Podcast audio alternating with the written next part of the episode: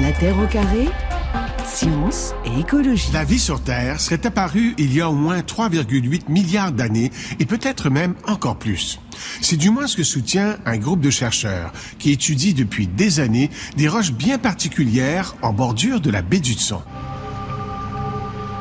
S'il s'agit bien de traces de vie, il faudra réécrire plusieurs chapitres de l'histoire de la Terre, en particulier le premier milliard d'années. Et ça, c'était en 2017 sur euh, Radio-Canada. Et il y a encore du nouveau, justement, concernant ces plus anciennes traces de vie sur notre planète, découvertes donc euh, au Québec. C'est en tous les cas euh, ce qu'affirme cette publication sortie il y a quelques jours dans Science Advances et dont vous êtes le premier auteur, Dominique Papineau. Alors, comme souvent avec des découvertes qui ont une telle importance, ça fait beaucoup discuter. Et c'est tant mieux hein, dans la communauté scientifique.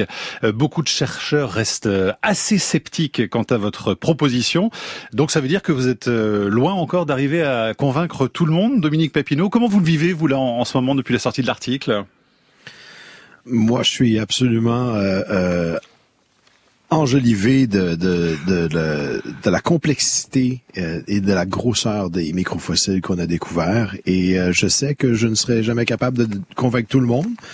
Euh, mais ça, c'est ce qui fait en sorte que la science est une entreprise qui, qui fonctionne, qui évolue, puis qui s'autocritique. Donc c'est ce qui fait notre force. Et ça, et ça vous plaît aussi, ça justement, qu'on arrive à, à, contredire ou à critiquer en tout cas votre votre publication? Ça fait partie du job?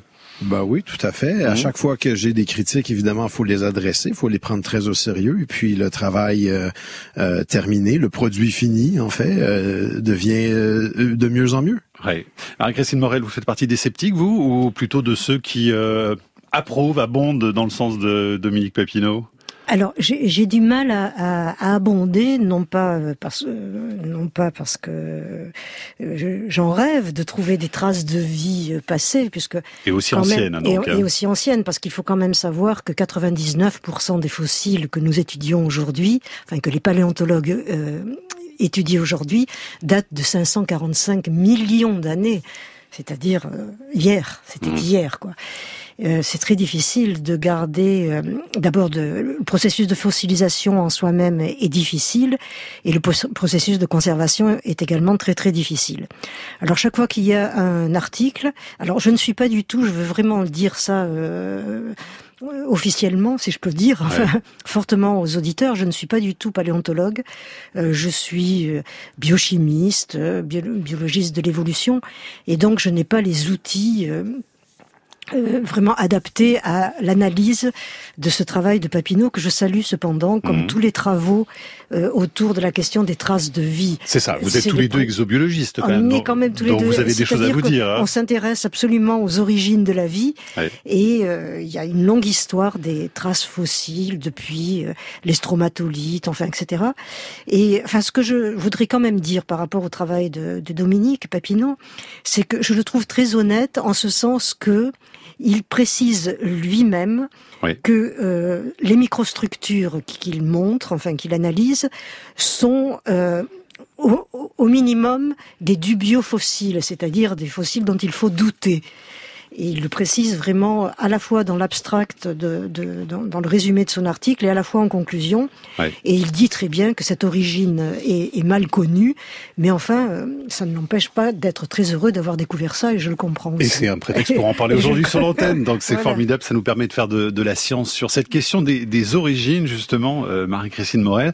Euh, vous me disiez avant l'émission, finalement, tout le monde se pose la question, pas forcément à voix haute, mais mm. on s'interroge toujours quand même sur euh, le, le tout début oui, absolument. Enfin, c'est la question enfantine que tout le monde se pose jusqu'à la fin de sa vie, si je peux mm. dire. Il y a euh, et donc cette question euh, d'où vient la vie, d'où je viens, euh, qui suis-je, enfin etc. C'est un, un, assemblage de questions que tout le monde se pose et que les enfants posent à, voix haute. Ils osent mm. tout à fait interroger leurs parents, leurs instituteurs, etc. Et puis qui après trouvent un certain nombre de débouchés au fur et à mesure que la vie s'écoule. Alors soit en philosophie, soit dans la religion, euh, soit en psychanalyse. Il y a un, livre fameux qui s'appelle Le fantasme des origines et origines des fantasmes de, de Pontalis. Donc c'est quelque chose que dont tout le monde se préoccupe jusqu'à la fin de sa vie, je crois. Dominique Papineau, entrons quand même dans le cœur de, votre publication, même si on peut en parler au conditionnel. Je crois que vous serez d'accord euh, avec nous, euh, avec des collègues donc britanniques, américains et chinois. Vous auriez trouvé donc dans des roches québécoises, donc dans la baie d'Hudson, hein, comme on l'entendait dans Hudson, on le dit nous comme ça ici, dans ce sujet de Radio Canada. Euh, ces roches, donc ces microfossiles très très anciens. Racontez-nous le, contexte de la découverte, le lieu exact au Québec, à quoi ça ressemble, et puis la datation bien sûr de ces traces.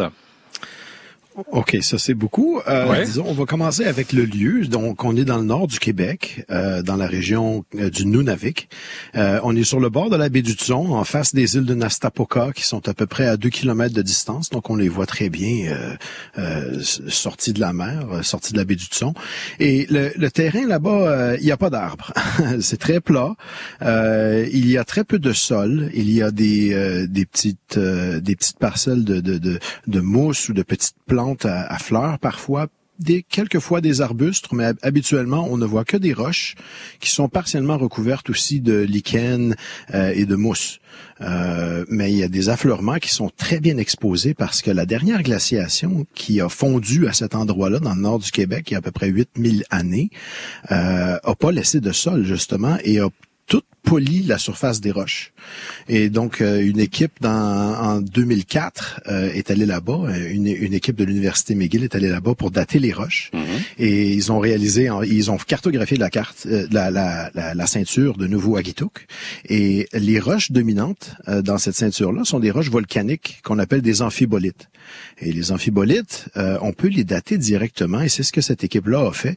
Et ils ont obtenu une âge de 4,28 milliards d'années. Maintenant, cet âge-là est aussi débattu. C'est pas seulement les, sur les microfossiles qu'il y a des débats. Mhm. euh, cet âge-là est débattu. Il y a d'autres équipes euh, qui euh, prônent plutôt que l'âge de la ceinture, elle est donnée par un âge minimum de granit qui se sont euh, qui ont fait des intrusions dans la euh, dans la ceinture et donc qui ont coupé des roches qui nécessairement doivent être plus vieilles. Euh, et ces granites-là ont été datés à 3,75, 3,77, 3,78 milliards d'années. Donc ça, c'est l'âge minimum de la ceinture, mais un autre argument en faveur de l'âge ADN, donc avant 3,85 milliards d'années, euh, donc dans les premiers moments de, euh, de l'histoire de la Terre, il y a des, une autre sorte de roches qu'on appelle des gabbros, qui sont des roches qui viennent du manteau, qui font aussi des intrusions, mais dans les amphibolites. Et c'est des intrusions assez particulières parce que quand ça s'introduit dans la roche, euh, la, la, la, partie qui touche à la roche qui est froide, qui est déjà cristallisée, euh, donc l'amphibolite, euh, elle, elle, va refroidir très très rapidement. Donc ça fait des des, euh, euh, des côtés, des contacts qui sont presque de verre, donc des minéraux très très très très fins ou presque en verre en fait, parce qu'ils ont été métamorphosés un peu maintenant.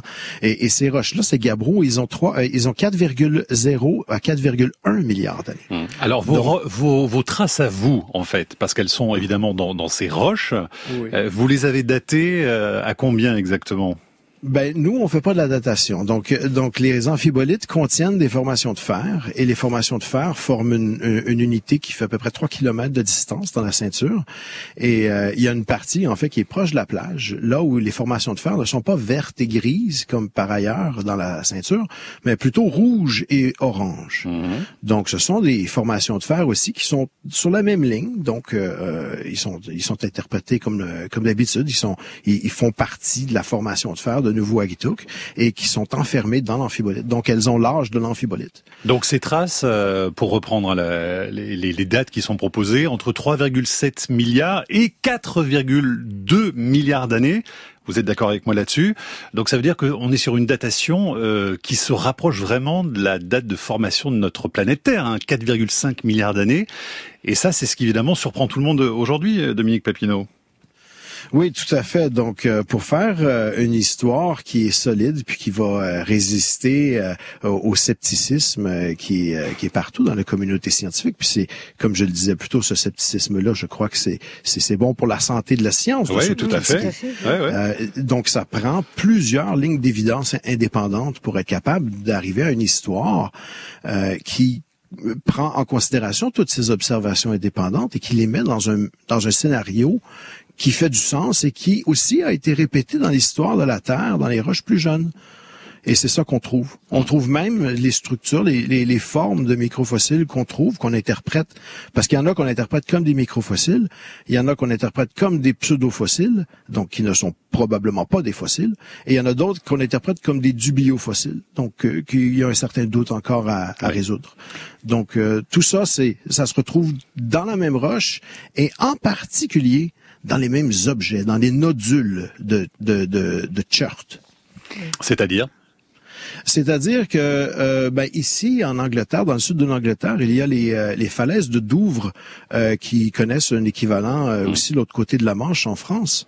Et dans les falaises de Douvres euh, qui sont blanches, il y a des, des, des lits de nodules de chert noirs. Et ils, mm. sont, ils sont, sont très, très faciles à voir parce que la roche, elle est blanche, la falaise, elle est blanche et les, les, les nodules sont noirs. Mm. Et dans ces nodules-là, on retrouve systématiquement des microfossiles. Donc ça, c'est juste un exemple, mais on trouve des microfossiles et des fossiles dans des nodules partout à travers l'histoire de la Terre, euh, ainsi que dans des concrétions qui sont des objets reliés. Euh, c'est là-dedans qu'on trouve les meilleurs fossiles hmm. euh, en paléontologie. Les scientifiques s'intéressent à cette question passionnante des origines de la vie les paléontologues d'abord, qui travaillent sur euh, des cellules fossiles qu'ils essayent de trouver dans des roches très anciennes. Et puis, il y a d'autres scientifiques qui essayent de comprendre ce qui s'est passé avant l'apparition de ces cellules. Et tous ces scientifiques rassemblent leurs connaissances et essayent de construire ensemble un scénario qui raconte les origines de la vie sur la Terre et les origines des étapes qui ont précédé l'apparition, l'apparition des cellules. La voix du chercheur Stéphane Tirard en 2017 pour parler des plus anciennes traces de vie sur Terre, objet de notre émission avec les exobiologistes Dominique Papineau et Marie-Christine Morel. De quoi ça s'occupe une exobiologiste comme vous, Marie-Christine Morel, alors exactement? Alors, ben, de ce que vient de dire, Stéphane, hein Il a bien vient de dire euh, Stéphane, oui, qui est un, épistémologue à, Nantes, que je connais bien. Et euh, c'est exactement ça. On essaie de reconstituer euh, les premiers instants de la vie. Mais je pense que, comme disait Moser, qui était un grand grand chimiste, on n'arrivera jamais à découvrir les origines de la vie comme on découvre d'autres choses en science il y a euh, d'abord première question que l'on doit se poser est-ce que les choses se sont toujours passées telles qu'elles se passent aujourd'hui mmh. hein, Nous sommes, il y a quand même eu 4 milliards d'années d'évolution de la vie. Admettons qu'elle ait démarré aux alentours de 3,8 4 milliards. Donc euh, il y a une, une, diversité absolument extraordinaire qui s'est déroulée euh, pendant euh, tous ces temps géologiques. Et on n'est pas du tout sûr que les choses se soient passées telles que nous les observons aujourd'hui, nous, en 2022 ou même au début du XXe siècle, où on commençait à mettre en évidence ce que c'était qu'une ce que contenait une cellule avec un noyau ou pas de noyau, une réplication d'ADN d'ARN, enfin. Donc maintenant, on a des connaissances qui, me, qui nous font douter du fait que ce soit passé hmm. exactement comme on l'observe aujourd'hui. Et comment est-ce qu'on est sûr, euh, Marie-Christine Morel, des datations Donc on parlait tout à l'heure 3,8, euh, 4,2 milliards d'années. Comment est-ce qu'on déjà comment est-ce qu'on sait et, comment est-ce qu'on est sûr que c'est les bonnes datations? Ah Oui, mais là vous me posez une question que vous devriez poser à des géologues, paléontologues, parce que comment, comment on est sûr? Non, je. je bah, t'es pas en touche parce que je une idée sur la, non, je la question. pas en touche parce que il y a, euh, on, on, date les roches dans lesquelles on trouve des, des choses euh, que certains interprètent comme des cellules. Enfin, moi, je suis complètement dubitative. Mais euh, là, en ce qui concerne le travail de Dominique Papineau, ce sont des, des, des espèces de filaments sous forme de peigne. Euh, mais on peut tout à fait reproduire dans des conditions abiotiques, c'est-à-dire indépendamment de la vie, ce genre de forme. Il y a, enfin, si, si vous regardez sur Internet, il y a un truc absolument fascinant qu'on appelle les serpents du pharaon. C'est mon étudiant qui m'a fait découvrir ça. Et donc, c'est un mélange de, euh, cyanure, euh, de soufre et de mercure sur le, que, que l'on chauffe, et à ce moment-là, on voit une forme absolument extraordinaire. On appelle ça le serpent du pharaon. Regardez, c'est génial. Regardez sur Internet. J'invite tous les auditeurs à regarder bon, serpent du pharaon. le nom, le serpent du pharaon, ça se retire. Et puis autrement, euh, alors, mais il faut surtout pas le, le, faire chez soi. C'est assez dangereux parce que ça. Mm. Mais par contre, on peut refaire chez soi, ou enfin, en tout cas en laboratoire pour les lycéens et les et les étudiants euh, de chimie, on peut refaire ce qu'on appelle les jardins chimiques. On appelle ça aussi les liqueurs de pierre c'est-à-dire qu'on mélange euh, des, des, ions minéraux avec euh, du silicate, euh, une solution de silicate dans l'eau, et on voit apparaître des formes et des couleurs absolument géniales et magnifiques. Donc, si vous voulez, le, la chimie abiotique est très très riche déjà en forme et en mouvement.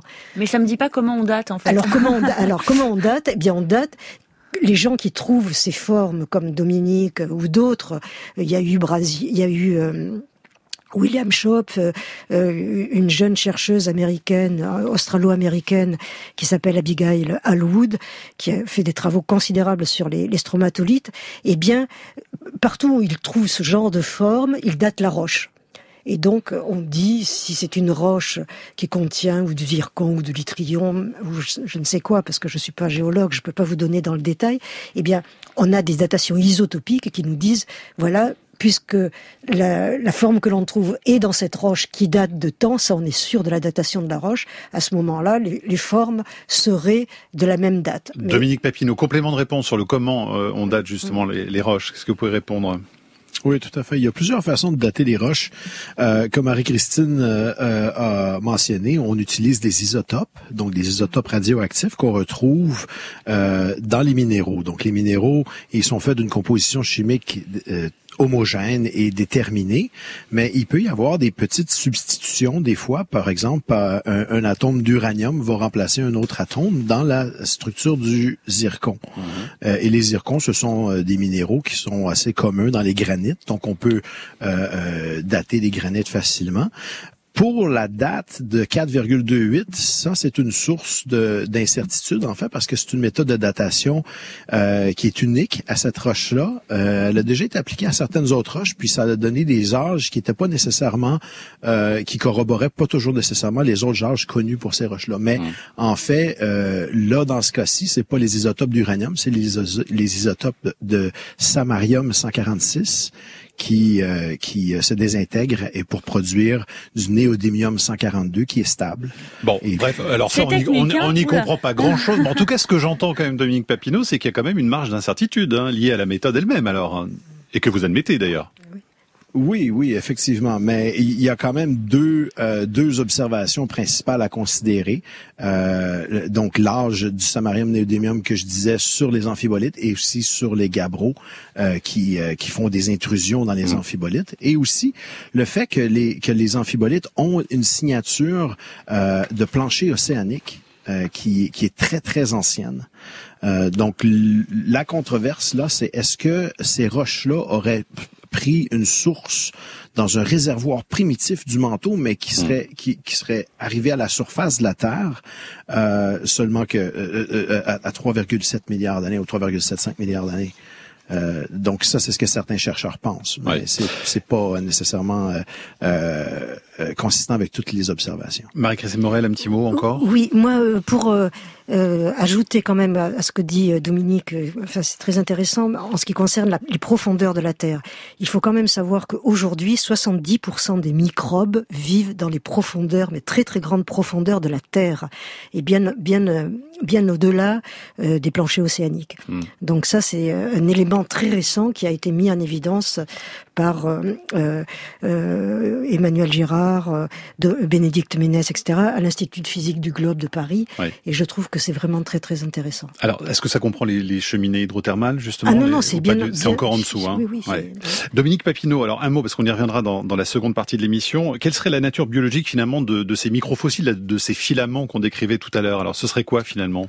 Ces premières traces bon, de vie. Oui, alors donc les groupes de filaments en forme de peigne ressemblent beaucoup à d'autres groupes de filaments en forme de peigne qui sont composés de de de, de, de, de fer qui est euh, hydroxylé aujourd'hui, donc mmh. avec un petit peu d'eau. Mais répondez-moi euh, simplement, ce serait, ce serait, quoi? compose, ce, ce, serait quoi Ce serait quoi la, la nature biologique finalement de, de ces microfossiles ben, ça serait des bactéries qui oxydent le fer. En fait, ce que je m'approchais à dire, c'est qu'on on voit ces formes-là dans les bactéries qui oxydent le fer.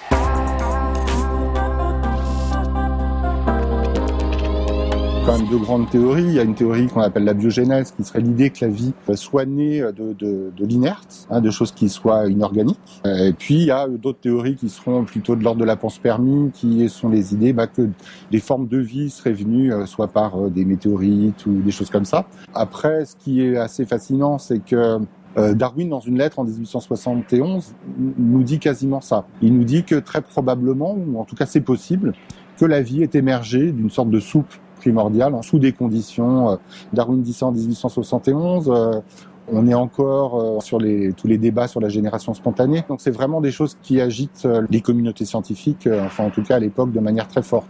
Il s'appelle Eric Lapi, muséologue sur le site Futura Planète en septembre 2019. On parle des origines de la vie sur Terre avec Marie-Christine Morel et Dominique Papineau en duplex de la BBC euh, à Londres, tous les deux exobiologistes. Donc effectivement, on comprend, Marie-Christine Morel, il y a différentes théories sur euh, bah, comment la vie a émergé, parce que c'est intéressant. Est-ce que ça s'est fait là, comme ça, spontanément?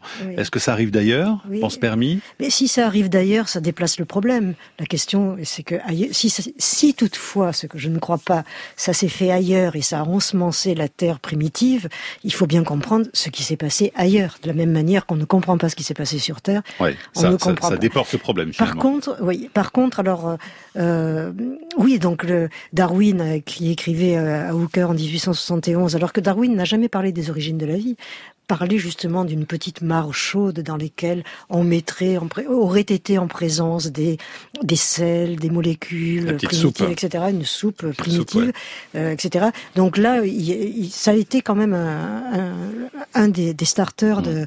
de la réflexion là-dessus. Et puis ensuite, il a fallu attendre 1905, 1953, oui, l'expérience de Stanley Miller, qui a montré à partir des molécules présentes dans l'atmosphère qu'on pouvait obtenir ce qu'on appelle les briques élémentaires du vivant, des mm. acides aminés, et puis et voilà. Et à, partir de là, les choses se sont enchaînées en laboratoire, et aujourd'hui, il, il y a, pas mal de laboratoires dans le monde qui travaillent sur cette question, à essayer de reconstituer mais vous, vous êtes une fabricante de briques du vivant, quasiment. Alors moi, je fabrique ça, hein oui. Dans votre petit labo, là ouais, c'est ça Absolument. Nous, on fabrique euh, des briques élémentaires, telles qu'on les retrouve d'ailleurs dans les météorites.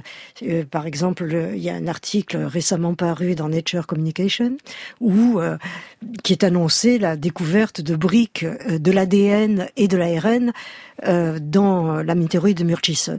Alors effectivement, les lettres manquantes hein, pour euh, que le puzzle soit tout à fait complet. Alors la question, c'est, moi je veux bien qu'on trouve, enfin on trouve effectivement, et le travail qui est présenté dans Nature Communication est absolument merveilleux.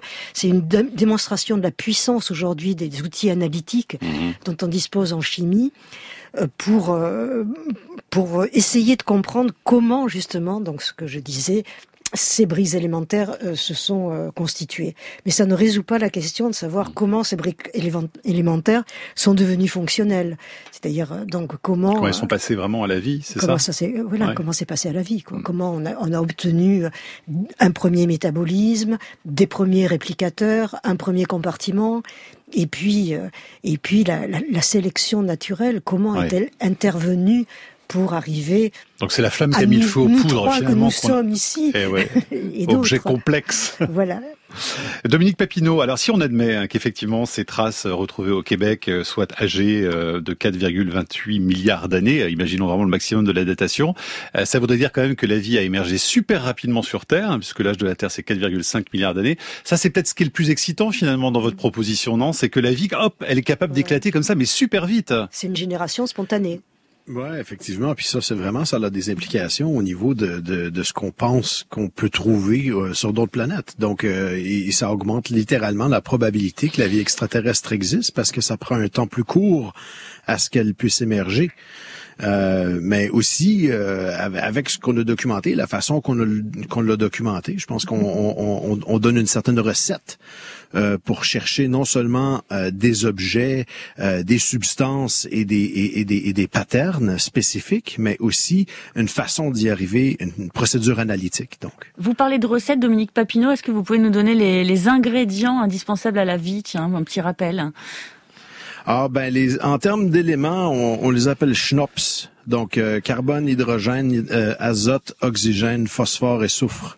C'est ça que ça, c'est, ça la vie, essentiellement. Et un peu de liquide par-dessus, quand même, pour faire le, lien ou pas? Ouais, évidemment. Ça, pour que la chimie organique fonctionne, on a besoin d'eau, on a besoin de, de, d'éléments halogènes, comme par exemple du chlore, du fluor, du fluor, de la, du brome, de l'iode, euh, des, des, des métals de traces, comme par exemple le fer, le manganèse, le vanadium, donc euh, le cuivre aussi, le zinc le nickel. Sont, donc, ce sont tous des éléments qu'on retrouve dans la vie qui ont des fonctions très particulières mhm. et, et, qu'on peut utiliser aussi pour euh, chercher des, des, euh, des, euh, des, observations à l'appui d'une conclusion qui va vers la biologie. Mais ce que ça veut dire, c'est que les ingrédients de base, ils sont assez simples finalement, Marie-Christine Morel. Les ingrédients, évidemment, les. C'est pas très compliqué de fabriquer la vie. Les atomes viennent tous d'une étoile. Ouais. Et donc carbone, oxygène, des schnops, comme dit euh, Dominique et, comme on dit dans notre jargon, eh bien tout cela vient provient d'une étoile, de l'explosion d'une étoile qui déverse des atomes. Nous sommes des poussières d'étoiles, comme disait Hubert Reeves.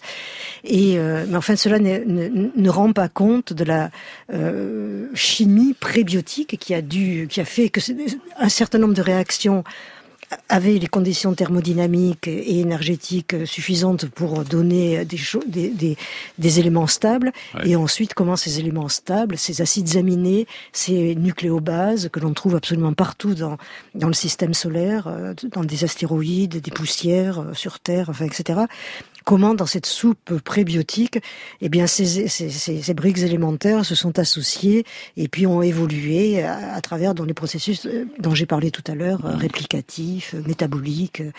Et, au sein de compartiments. Bon, un, premier compartiment, ça pouvait être le creux d'une roche, mais, mais on, on, bon, on a une membrane qui permet des échanges avec l'extérieur, avec l'environnement, et c'est ça, au fond, le métabolisme, et c'est ça qui évolue et qui fait la biodiversité du vivant, c'est-à-dire que tous les métabolismes sont dépendants de l'environnement dans lequel ils vivent.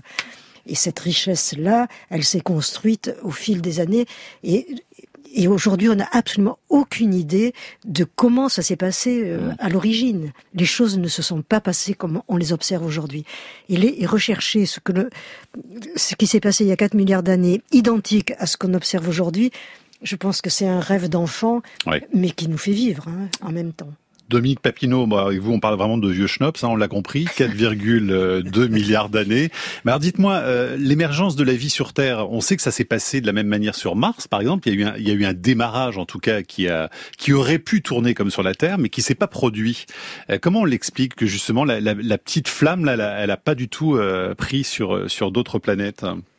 Ben, on ne sait pas, en fait, la réponse à cette question-là. Que ce soit sur Mars, sur euh, la lune de Jupiter qu'on appelle Europe, ou Ganymède, ou même sur une lune de Saturne qu'on appelle Encelade, ce sont quatre places euh, dans le système solaire où il y a des environnements habitables, donc qui a des, de l'eau liquide. Euh, et sur Mars, il y a de l'eau liquide. Effectivement, dans un des pôles, il y a eu des poches d'eau liquide qui ont été découvertes là à l'intérieur de la glace il y a quelques années par une équipe italienne. donc donc, ce sont tous des environnements qui sont habitables ou qui étaient plus habitables dans le passé, dans le cas de Mars. Et donc, euh, on peut euh, on peut imaginer que les conditions nécessaires euh, à l'hydrothermalisme, parce que je pense que c'est ça l'hypothèse qui, qui, qui, est la plus qui est la plus pertinente à suivre pour l'origine de la vie. donc, s'il y, y a de l'activité volcanique, il pourrait y avoir de l'hydrothermalisme. Et là, à ce moment-là, les minéraux dissoudent, ça fait une chimie complexe, comme Marie-Christine le décrivait. Camille, une question pour... Euh, Je voulais, non, justement, vous parlez d'hydrothermalisme. Aujourd'hui, finalement, euh, vous aviez l'air de le dire, vous, vous, nous parliez au tout début de l'émission de la région dans laquelle vous avez euh, fait ces, découvertes, mais finalement, est-ce que le mieux pour essayer de trouver les origines de la vie sur Terre, c'est pas de plonger quelque part dans, dans l'océan, Marie-Christine Morel? Alors, il y a effectivement deux sortes d'hydrothermalisme. Un hydrothermalisme profond, à 3000 mètres de profondeur, où il y a des évents marins avec des organismes absolument extraordinaires qui vivent, des moules géantes, des vestimentifères, enfin, etc. Et puis il y a un hydrothermalisme de surface, comme vous en trouvez à Yellowstone. Et comme nous allons visiter avec, avec euh, deux étudiants, euh, mon étudiant en thèse et puis une étudiante de master, euh, fin juin, nous partons en expédition en Islande. Euh, avec un collègue américain, David Dimmer, et, euh, et puis un collègue français, euh, Marco Seta, et en collaboration avec un laboratoire islandais. Nous allons faire une expédition et, et essayer de recueillir des échantillons euh, sur ces sites hydrothermaux de surface. Évidemment, ces sites hydrothermaux de surface remplissent un certain nombre de conditions qui auraient pu se passer aux origines de la vie sur Terre, mmh. à savoir une forte température, euh, de l'eau, euh, avec de la vapeur d'eau, de forte pression, des sels minéraux, et donc on espère, évidemment, on trouvera des bactéries actuelles, c'est-à-dire des, des, des archébactéries, euh, des bactéries qui vivent à haute température, euh, euh, des bactéries barophiles, etc. Mais peut-être trouvera-t-on... Dans votre filet de pêche. Voilà, peut-être trouvera-t-on des ingrédients absolument uniques et qui pourraient être des traces de vie passées, mais tout cela sera à analyser à notre retour. Mais ça veut dire qu'il y a une forme, je m'adresse aussi bien à vous, Marie-Christine Morel, qu'à vous, Dominique Papineau, il y a une forme un peu de, course, de compétition entre vous, là. L'idée, c'est quoi? C'est d'être le premier à trouver les plus anciennes euh, traces de vie. Dominique Papineau, vous le voyez un peu comme ça ou pas? Non, pas vraiment. Euh, moi, je le fais parce que c'est ma passion, parce que c'est ma raison d'être. Euh, il y en a probablement qui sont compétitifs, mais c'est plutôt pour euh, des sous, pour avoir des subventions. Mais euh, somme toute, je pense qu'on travaille sur les mêmes questions. Puis moi, j'apprécie beaucoup quand mes collègues euh, publient des observations importantes que je peux utiliser dans mes recherches. Donc, euh, je peux pas tout faire. Je suis une personne. Même chose pour Marie-Christine, j'imagine. Oui, absolument. Je suis tout à fait d'accord avec, a ce que tu viens de, dire. quand même, parce que... Non, ben, non ben, c'est vrai que quand on trouve quelque chose, qu'on publie quelque chose d'original, c'est une satisfaction bah extraordinaire. Mais enfin, ça arrive pas très très souvent. à hein. Des Nature euh, tous les jours euh, ou toutes les semaines, il y en a qui le font, hein, qui sont spécialistes. Mais c'est ce qu'on appelle la science normale, c'est-à-dire euh, on, publie, euh, plus le labo est grand, euh, plus on publie beaucoup parce qu'il y a énormément de main d'œuvre, etc. Mais enfin, je rejoins tout à fait ce qu'a dit Dominique sur le fait que moi c'est ma raison de, vivre, quoi, Mais justement... cette recherche et, et je, je, ne conçois absolument aucune. Dès que des collègues trouvent des choses, je me précipite pour, pour comprendre. Dominique Papineau, vous disiez c'est ma passion. D'où ça vient une passion pour les, les origines de la vie, ce qui est très respectable, hein, bien sûr. Mais ça vous vient d'où? C'est une introspection euh, qui vient de, bas âge dans mon cas et c'est une passion qui, a fait en sorte que j'ai été attiré à étudier toutes les sciences. Donc j'en ai pas euh, j'en ai pas manqué une. J'ai commencé euh, moi avec un baccalauréat en physique. J'ai fait une mineure en biochimie, étudié les mathématiques et l'astrophysique aussi à l'université de Montréal. J'ai, j'ai fait mon bac à McGill. Puis après ça, c'était au niveau du doctorat. J'ai fait les sciences de la terre, la géochimie et puis l'astrobiologie. Donc j'ai passé par euh, tous les côtés, euh, tous les angles. Allez, nos invités exobiologistes Marie-Christine Morel et Dominique Papineau qui est en duplex de la BBC à Londres. Marie-Christine Morel, votre passion, vous disiez, c'est vraiment la, ma raison de vivre. Hein, C'est fou comme terme quand même. Ben, Rechercher les origines de la ah vie, c'est ma raison de vivre. D'abord parce que j'adore travailler, donc euh, ça me plaît beaucoup. Et puis, euh, et puis je crois que c'est. Enfin, moi, j'ai fait de la recherche pour chercher sur, sur, cette question. Mhm. J'aurais pas fait de la recherche pour faire. Euh, euh, autre chose, quoi, euh, peut-être de la mm. philosophie, mais euh, certainement pas rechercher. Enfin, je veux rien dire d'autre, mais en tout cas, c'est lié à une pulsion de vie, je crois, une pulsion vitale pour moi que de rechercher cette question fondamentale des origines. Dominique Papineau, il nous reste très peu de temps. Marie-Christine Morel nous disait en tête, il faut faire attention dans la science de ne pas chercher le spectaculaire. Vous faites attention à ça, vous aussi, parce que c'est vrai que un résultat comme le vôtre, on met tout de suite en avant le 4,28 milliards d'années comme étant un record. Ça vous agace aussi ça, ou finalement vous êtes aussi à la recherche de ce spectaculaire? Bon, je pense que je pense que c'est important quand on fait des découvertes significatives de, de, de, prendre et de saisir les opportunités de disséminer les connaissances parce que c'est quelque chose qui peut faire avancer la science, qui qui, qui met euh, évidemment euh, euh, comme cible tous les aspects de la recherche. Mais je commence à être habitué à ça. C'est pas une question de, de, popularité ou de ou d'argent. C'est vraiment une vocation. C'est vraiment une passion parce que la, la question ultime de sommes-nous seuls dans l'univers ne peut être approché qu'en faisant de la science. Parce qu'on peut sans, ça euh, créer des films euh, Hollywood, mais ça reste pas vrai. Il faut le prouver. Et comment on va le prouver? Ben, c'est comme ça. Il c'était pas mal quand même, on peut le dire. Merci beaucoup en tout cas à tous les deux. On peut renvoyer sur votre livre aux éditions du Pommier, Marie-Christine Morel. Les origines de la vie. Exactement, qui nous explique ben, tout un tas de choses justement sur euh, les prémices et sur la soupe prébiotique. Merci à tous les deux et merci aux équipes de la BBC à Londres de nous avoir permis euh, ce duplex La Terre au carré est un podcast France Inter.